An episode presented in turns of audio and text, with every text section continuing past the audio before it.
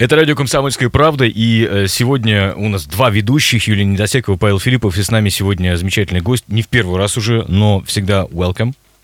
Дмитрий Петров. Thank you very much. Thank you very much. Дмитрий Петров. Nice to meet you. The pleasure is mine. The pleasure is ours. Um, That's так вот, true. да- давайте не будем умничать. Короче говоря, Дмитрий Петров, полиглот, лингвист. Как вы себя еще, как это называется, знаете, позиционируете?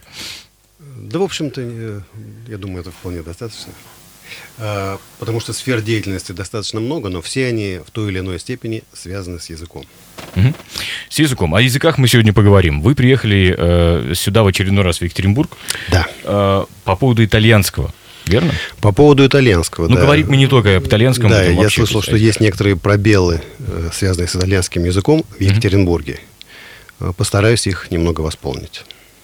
И главное, есть потребность в итальянском языке. У нас, э, кстати, знаете, э, сейчас в одном из э, ресторанов наших городских есть повар из Неаполя, э, м, который ну, потрясающе готовит пиццу и очень радуется, когда с ним говорят на итальянском языке. Серьезно? Да. Вот отлично. Я из собственного опыта. Для чего россиянин итальянский язык?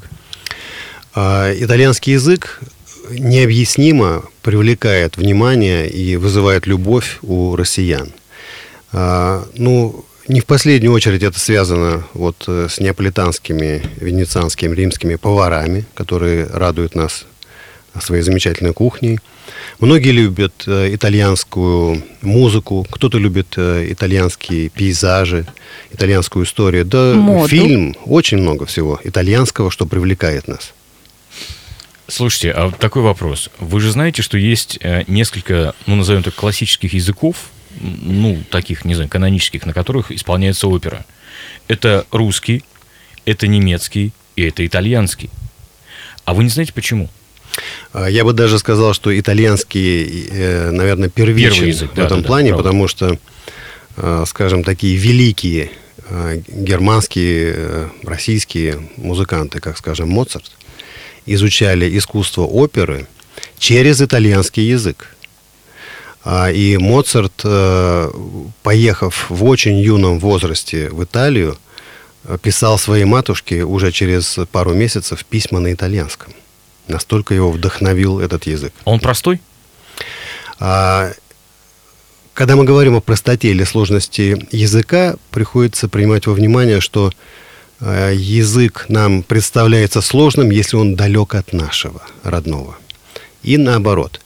А, Итальянский язык максимально комфортен для русскоязычных людей э, благодаря близости фонетики, э, несложной орфографии и большому количеству общих слов, которые понятны без перевода. Плюс падежи, насколько я понимаю, там. Падежей Близкие- там, близ- слава богу, нет. Нету? О, как Ну, прекрасно. то есть вот те самые э, легенды э, по поводу того, что э, итальянский язык можно выучить за две недели, они вполне имеют право на существование. Я просто от нескольких людей это слышал уже, этот постулат, утверждение. А, Этот язык очень комфортен. Э, Скажем, люди, которые годами изучают английский, французский или немецкий, и с трудом все-таки ориентируются в пространстве этих языков, достаточно быстро входят а, в пространство, в мир итальянского языка. Благодаря а, именно комфортному восприятию а, на слух и а, благодаря тому, что итальянцы очень дружелюбно воспринимают, очень с благодарностью относятся к людям, которые пытаются говорить на их языке. А вот э, по поводу эмоциональности, э, э, вот это правда, что, ну, вы скорее все-таки больше, да, про, про вот, ну, структуру, грамматику, фонетику и так далее. Вот насколько Я как раз- эмоциональность, я как раз, эмоциональность я как раз совсем не про это. Так. На, на самом деле, а, если одной строчкой а, описать мой подход к языкам, то 50% это действительно структура, это математика языка, а остальные 50% это чистые эмоции, образы, психология, менталитет носителей этого языка. А как бы вы сказали, какой язык самый математический, продолжает этот ассоциативный ряд? а И- и а- самый да. эмоциональный, А ты какой самый спросить, да? эмоциональный? Да. Ну вот интересно, что итальянский язык, который, несомненно, один из самых эмоциональных, прямой наследник латинского языка, который был максимально математичен. да?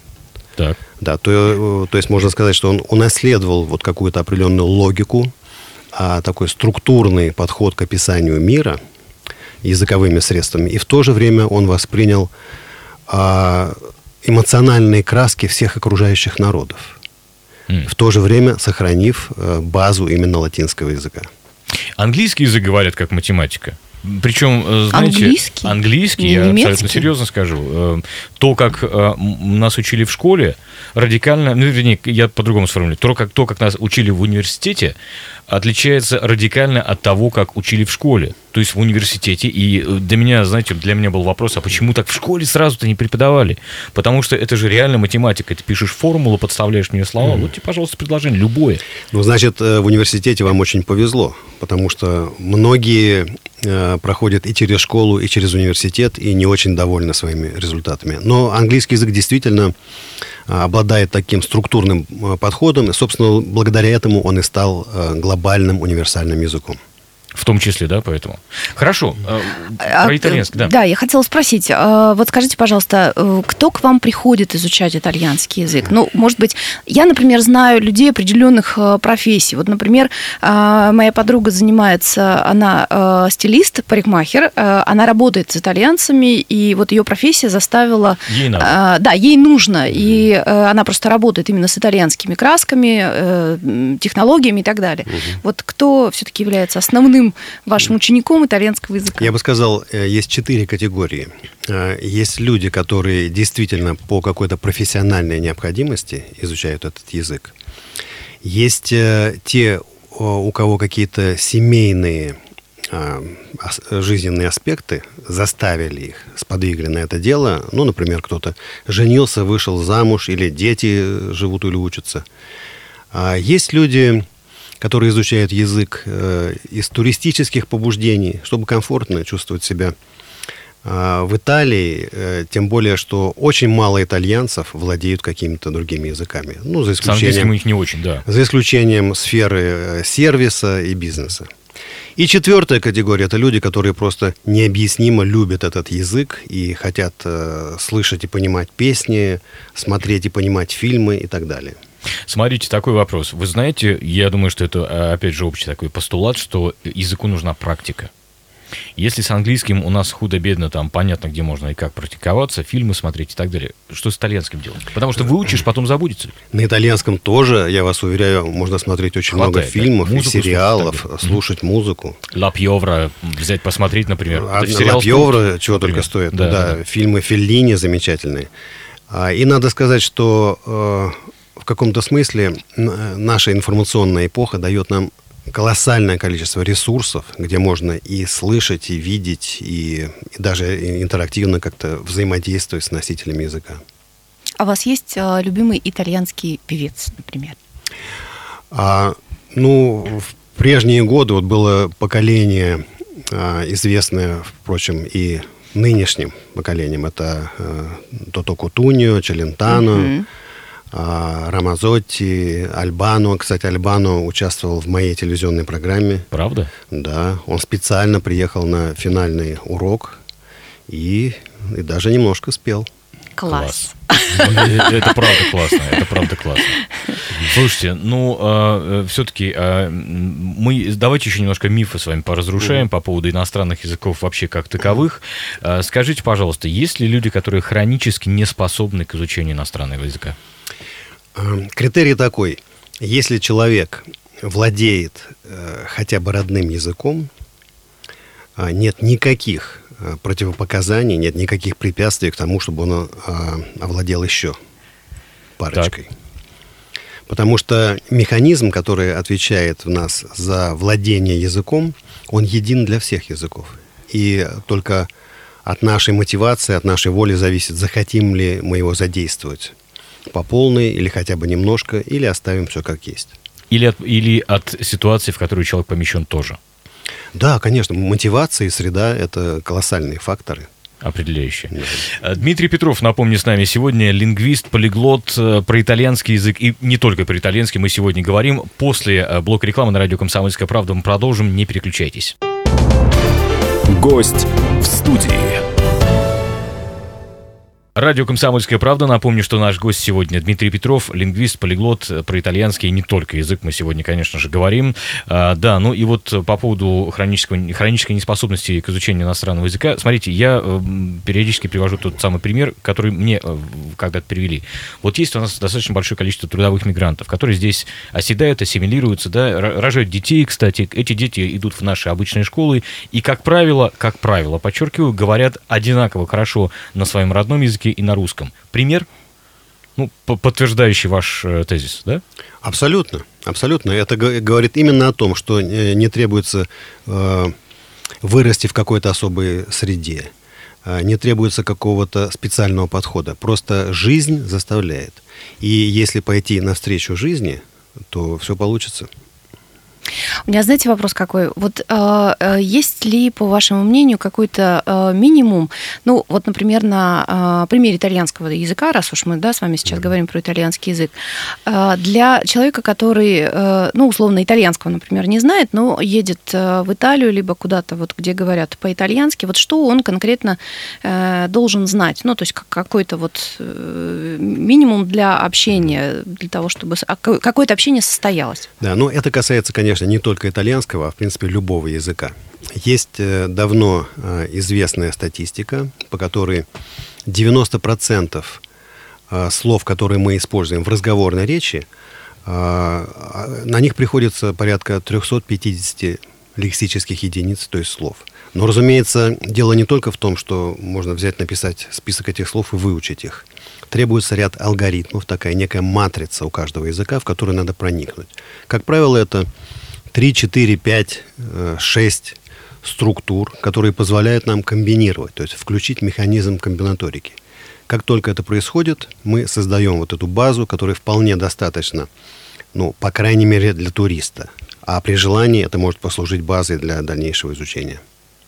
А за э, какой период, ну то есть за сколько э, времени вы рекомендуете, ну я не говорю, да, про какие-то специальные профессиональные вещи, потому что, ну когда угу. человек едет куда-то с профессиональной целью, понятно, что он должен ну, владеть э, языком неплохо, но вот если, допустим, с туристической целью человек собрался в Италию, угу. вот за какой период времени вы рекомендуете вот этот вот какой-то пласт знаний э, приобрести, вот скажем так, случае... за месяц, за два, за там, за две недели?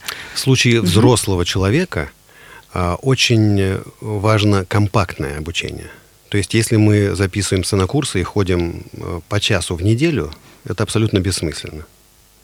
Так. А, то есть э, обучение должно быть э, концентрированным. Вот я придумал такую систему, модуль из 16 академических часов, который позволяет взять вот эту базу.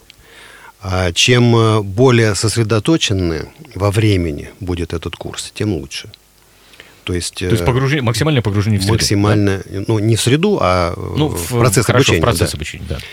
А, тем, кому этого мало, а, можно продолжить это обучение, перейти уже к, к литературному, к письменному mm-hmm. или к профессиональному э, вариантам языка, что тоже не требует каких-то чрезмерных э, затрат энергии и времени и каких-то особых феноменальных способностей. А вот смотрите, допустим, э, человек, э, ну, не хочет он идти на какие-то специальные курсы, да, и решает, что вот он возьмет разговорник и какое-то определенное количество знаний из этого получит. Вот можете дать какую-то какую свою рекомендацию в таком случае? Вот э, на что ему имеет смысл обратить внимание, если он собрался изучить хотя бы, ну, какую-то часть а, языка, вот исключительно только по там, разговорнику, например? Ну, по разговорнику язык абсолютно невозможно невозможно выучить, потому что там дается набор заданных фраз, которые могут помочь в какой-то э, ситуации, очень конкретной ситуации. ситуации. Да. Типовые фразы для типовых Что-то купить, что-то заказать, угу. спросить дорогу и так далее.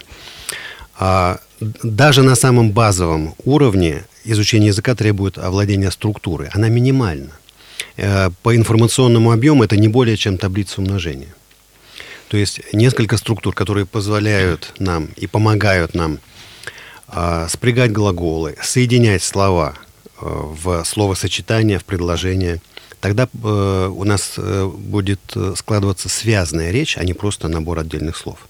И по времени это не требует больше одной-двух недель.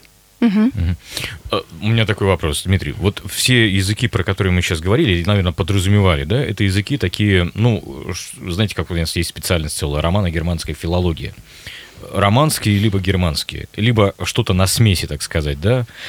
И э, мы, мы знаем, они для нас зачастую бывают привычные и так далее. А если мы возьмем, не знаю, там какой-нибудь язык китайский или, или тайский, какой-нибудь, у которого совершенно другая база, тоновый язык, слабо? Простите, что я вам такой вопрос задаю, ну, мне правда интересно. Ну, э, телевизионные программы, которые я делал вот в формате э, программы «Полиглот» на канале «Культура», помимо европейских языков есть хинди, есть китайский. Арабский, те, же, те же самые 16 часов. Угу. В моем центре а, таким же образом, э, с помощью такой же методики преподается еще и турецкий, и арабский. А как э, все равно уложить, потому что я понимаю, как, например, уложить в голову английский, немецкий, испанский, итальянский, например, французский, но как вот эти, к этим языкам я даже не знаю, откуда подступаться. В любом случае это будет определенный набор слов, количество которых не будет превышать аналогичный э, словарь в английском или французском, любом другом известном вам языке. Угу. Плюс к этому будет прилагаться набор структур, которые позволят эти слова комбинировать. Э, разумеется, некоторая сложность возникает э, в языках э, с другой письменностью. Но я стою за то, чтобы э, на первом этапе, на первом уровне мы овладели разговорной речью. Mm. И только потом мы обращались к письменной. Почему? Потому что я знаю студентов языковых вузов, которые, скажем, изучают китайский язык. За два года они осваивают там пару-тройку тысяч иероглифов, а говорить не могут потому что, на мой взгляд, это абсолютно мой, мой подход, нельзя начинать э, с того, что природа ставит э, на второе место – каждый человек, рождаясь, сначала учится говорить, а потом читать и писать. Логично. А мне, знаете, сейчас э, какая мысль пришла в голову. Вот меня всегда потрясала такая фраза, например, меня задевала и очень эмоционально. А, э, он владеет, там, не знаю, 16 языками. Подожди, есть, нет, а да. здесь еще к фразе добавляется в совершенстве. В совершенстве, да, в совершенстве. Что такое совершенство, никто не знает. А, сколько, э, сколькими языками максимально вообще, ну, в реальности действительно человек может владеть? Угу.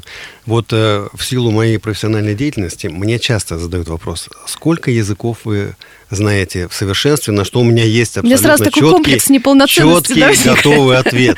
Ни одного языка я не знаю о совершенстве. совершенстве Раз, и во-вторых, никто, никакой язык и вообще ничего не может знать в совершенстве. Потому что это абсолютно философское, абстрактное понятие. Язык можно знать на каком-то уровне.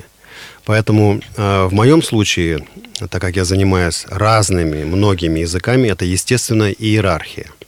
Есть языки, которыми я пользуюсь достаточно часто, практически ну, каждый день или почти каждый день. Это основные европейские языки, в которых я могу э, выступать в роли переводчика, преподавателя и просто свободно mm-hmm. себя чувствую, общаясь на них. Есть ряд языков, это языки одной или двух стран которые я знаю неплохо, но, но я пользуюсь ими достаточно редко. Есть языки, на которых я могу только говорить. Есть языки, на которых я могу только читать. Есть очень интересные для меня древние языки, которые мне интересны только ну, с такой исследовательской точки зрения. Поэтому э, как-то уравнять их, поставить в одну линейку никак не получится. А за каким языком э, будущее? Я, например, муж э, дочери все время говорит, Соня, учи китайский. Так Тебе это точно, говорить, да, кстати. пригодится. Вот как вы считаете? Китайский, я думаю, ну как, китайский, конечно, пригодится, но не в качестве универсального языка. Он никогда не станет универсальным языком. Из-за а, сложности своей? А, не только. А, не в последнюю очередь из-за того, что китайцы совершенно э, не стремятся к тому, чтобы это стал универсальным языком, они сохраняют его для себя. А, универсальным языком может стать э, некое э, средство коммуникации на основе английского, но не английский. Слушайте, а позвольте я сразу вклинюсь, да? Помните, пытались ввести эсперанто? Ну, да. такой искусственный да, язык, да, да, да. А, а до этого был еще эксперимент с латынью, упомянуто да. нами с вами, да? Да, но э, латынь была все-таки неизбежным средством э, меж, межгосударственной, межнациональной коммуникации в Европе в средние века, э, до той поры, пока не устоялись современные европейские языки. Эсперанто – это искусственный продукт, абсолютно идеально созданный, гениально созданный, но у которого тоже нет шансов стать международным языком, потому что он не обладает очень важными для языка а, базой экономической, территориальной, структурной. Применительной, опять же. Применительной, да, да, информационно. Угу. Он не обладает независимыми информационными ресурсами, потому что все, что на нем есть, это переведено с какого-то другого языка. Угу. А сейчас, не, так давно, буквально несколько лет назад, а, один из топ-менеджеров компании IBM, Жан-Поль Нерьер, француз, а, заметил, что когда в таких международных корпорациях собираются люди из разных стран обсуждать какие-то деловые вопросы, корейцы, японцы, европейцы, а, африканцы, русские, все идет нормально, пока в эту компанию не заходит англичанин или американец. Почему? Во-первых, его никто не понимает, а. а он не понимает, о чем говорят все эти люди. То есть эти люди общаются на том, что называется Pigeon English, то есть некий упрощенный вариант английского языка. Он, наз... да, он назвал его глобиш. А. Он назвал его глобиш и разработал концепцию. То есть это соединение слов global и, и English, да? Да. Глобальный английский язык. Ну, на, на, да, на основе английского. То есть это язык, э, который абсолютно функционален э, в бизнес-среде, который он призвал всех изучать. Он, и у него такая фраза есть. Если хотите читать в оригинале Шекспира или Гарри Поттера, изучайте английский язык. Если хотите говорить о бизнесе, о науке, о технологиях, изучайте глобиш. Одно из правил этого языка а, никаких синонимов, никаких метафор и никаких шуток. Потому что э, Юмор – это очень такое этнический, этническое явление. Очень сложный к переводу. Разные, да. во-первых, переводы, во-вторых, разные люди, сме, э, разные народы смеются над разными вещами.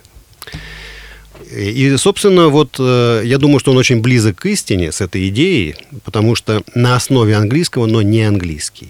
У русского языка есть какие-то шансы стать более или менее международным? Ну, по сути, он уже международный, потому что а, когда, скажем, э, страны Э, которые когда-то были частью Советского Союза, общаются между собой, э, общаются причем без да. особой, без особой любви к России или там, к русскому языку, они вынуждены общаться именно на русском языке. И интересно, что а русский язык э, сохраняет и сохранит свои позиции, в том числе благодаря тому, что он входит в пятерку языков, которые используются в сети, в интернете. И в ООН, кстати. В ООН, да, это один из шести э, официальных языков ООН. Да. Дмитрий Петров, напомню, с нами сегодня лингвист, полиглот, переводчик. Эм, мы продолжим наш эфир после блока новостей на радио «Комсомольская правда». Оставайтесь с нами. Гость в студии.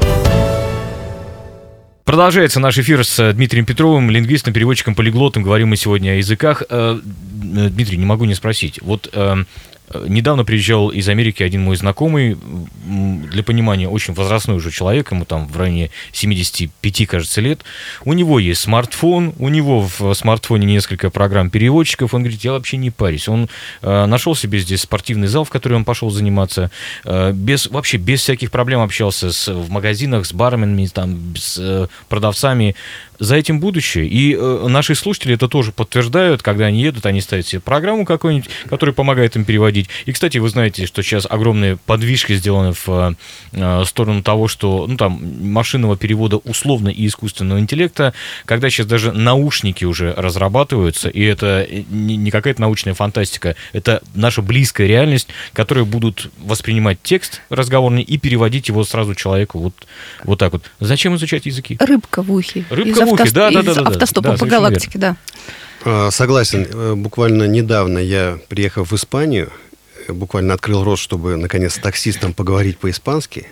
Он посмотрел на меня, спросил, «Россия?» Нажал кнопочку, и металлический голос спросил меня, «Куда вам ехать?» Вот, пожалуйста. Вот. Э, и сердце и, сжалось. И сердце сжалось, да. Но я ему ответил так, что этот переводчик не смог перевести.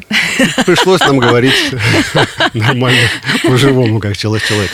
Да, действительно, это есть, это будет расширяться. А есть определенный ограничитель. А, вот такие бытовые а, моменты, связанные с сервисом, а, с такими элементарными какими-то коммуникационными потребностями, разумеется, они уже покрыты и технологиями, и этот процесс будет продолжаться.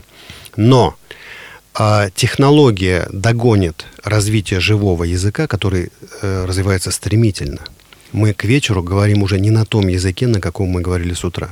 То есть появляются новые слова, появляются новые значения, да? нюансы. А, технология догонит живой язык в тот момент, когда будет создан полноценный искусственный разум. Когда будет создан полноценный искусственный разум, вообще неизвестно, как мы будем жить.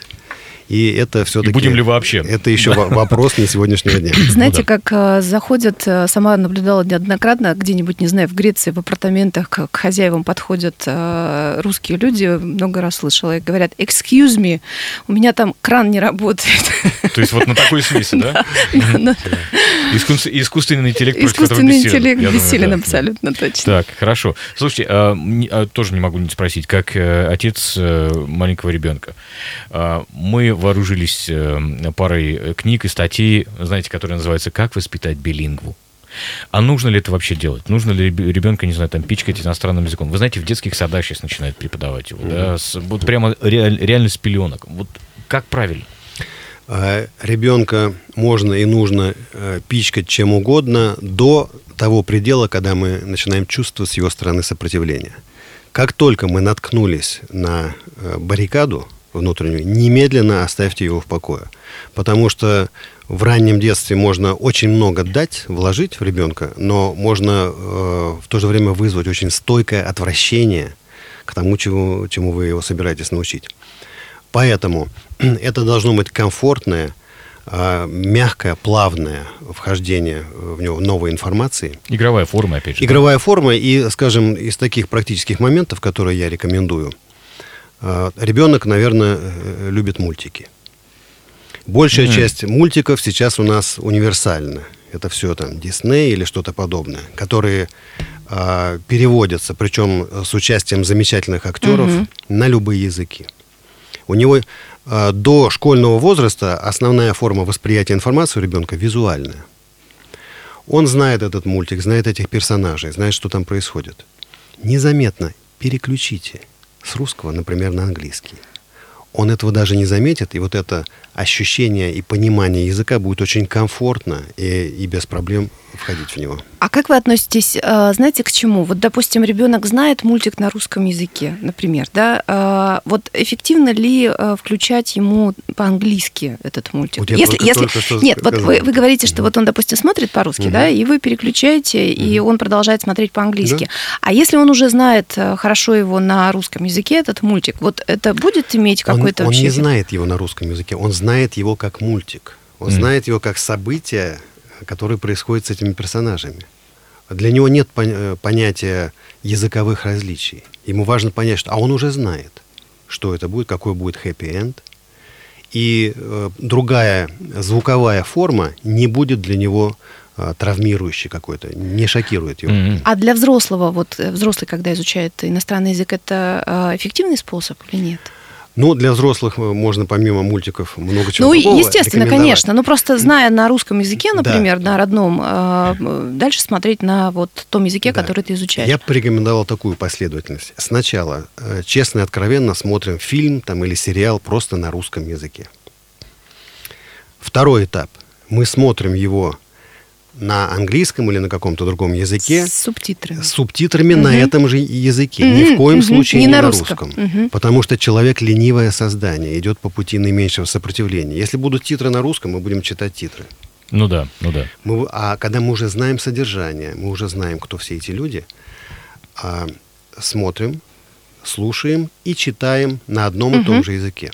И третий этап, уже без титров, просто смотрим. Но, естественно, должен быть такой фильм, который не противно посмотреть три раза. Ну, ну да, да, да, вы совершенно правы. Ну, я правильно понимаю, что все-таки, э, иност... странно, что я, конечно, такой вопрос задаю, но на самом деле меня волнует. Я просто недавно, например, узнала о том, что э, Марк Цукерберг э, организовал, да, несколько, основал несколько школ в мире, э, очень дорогие школы. Фейсбука, да, да, основатель Фейсбука, очень дорогие школы, очень э, дорогое обучение в этих школах. Для каждого ребенка свой путь э, там прям просчитывается буквально, маршрутизатор так называемый, э, выстраивается по его интересам, не только да, по каким-то основным предметам. Единственное, что они не изучают, это иностранные языки. Э, именно э, с позиции вот той самой рыбки в ухе э, будут технологии и так далее. Все-таки изучать иностранные языки Однако Марк Цукерберг э, очень много времени тратит на изучение китайского языка. По занимается причинам. этим постоянно. И есть масса, масса, масса да. видео, как он на разных конференциях в Китае пытается... Говорить э, по-китайски, да? Да, не просто там поприветствовать, а именно связано говорить по-китайски. Mm.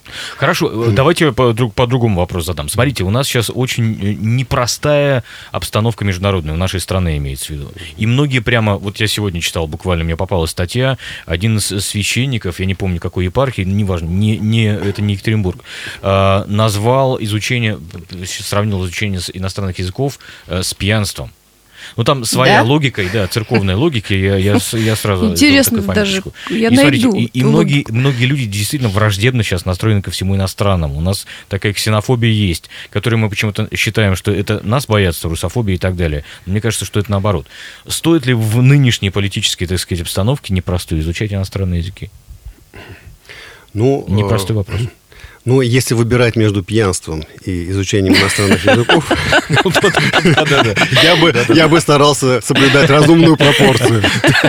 Мы с разумной пропорцией. Нет, серьезно, абсолютно. Если не сравнивать с пьянством, то вот так. Нет, ну, ну, вы знаете, иностранные языки изучали во все времена, причем в те времена, когда было гораздо меньше каких-то международных контактов, и в советское время никто не выступал против изучения языков, угу. и в э, царские времена, когда уж там э, какая-то, какая да? доля процента имела возможность куда-то ну, выезжать. Ну и во время, да. Да, во время Второй мировой войны знание немецкого языка, да, это, в общем, и изучал язык немецкий язык, да, да язык изучали да. как язык противника. Да, ну, э, кстати, на одной из радиостанций как-то мне задали вопрос.